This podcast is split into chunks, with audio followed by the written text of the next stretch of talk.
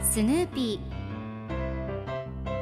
それはチャールズ・シュルツが1950年から50年もの間描き続けたアメリカの漫画「ピーナッツ」に出てくるオスのビーグル犬。主人公の少年チャーリー・ブラウンの飼い犬です。気が弱くて自分に自信が持てないチャーリー・ブラウンをはじめいろんな個性を持つ子どもたちが繰り広げる人間模様に人生の哲学を感じるのは私だけでしょうか？Peanuts Dictionary Peanuts Dictionary. Peanuts Dictionary このコーナーではスヌーピーを愛してやまない私高木マーガレットが物語に出てくる英語の名台詞の中から心に響くフレーズをピックアップ。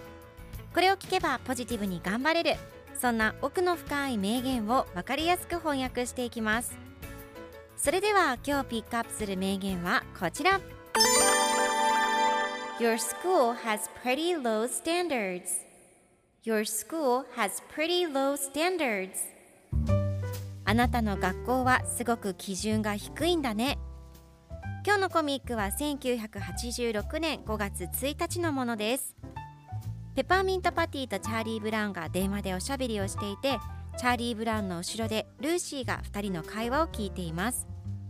ペパーミントパティが「ねえチャック聞いて私学校の5月の女王に立候補するの」とお花の冠をかぶりながらチャーリー・ブラウンに電話で伝えています。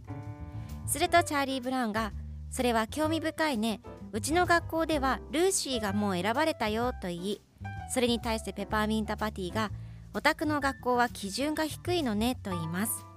そして最後のコマではチャーリー・ブラウンが後ろにいるルーシーに「ペパーミントパティがおめでとうって言ってるよ」とペパーミントパティの傷つく言葉を変えてルーシーに伝えています。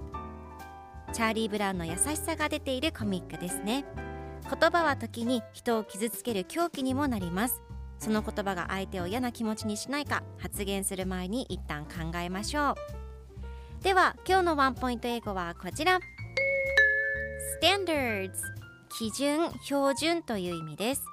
日本でもカタカナでスタンダードという言葉をよく使いますよね。意味としては英語もカタカナも同じ意味なのですが世界基準世界標準としてよく日本人が言うグローバルスタンダードは実は和製英語です。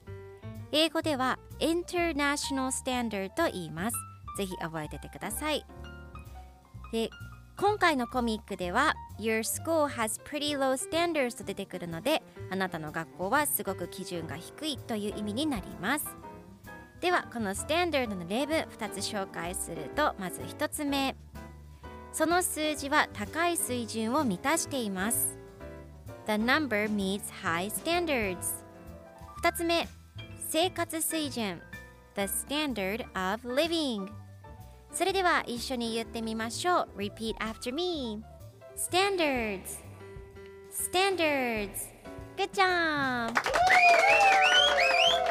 皆さんもぜひ Standards 使ってみてくださいということで今日の名言は Your school has pretty low standards でした Peanuts Dictionary Peanuts Dictionary.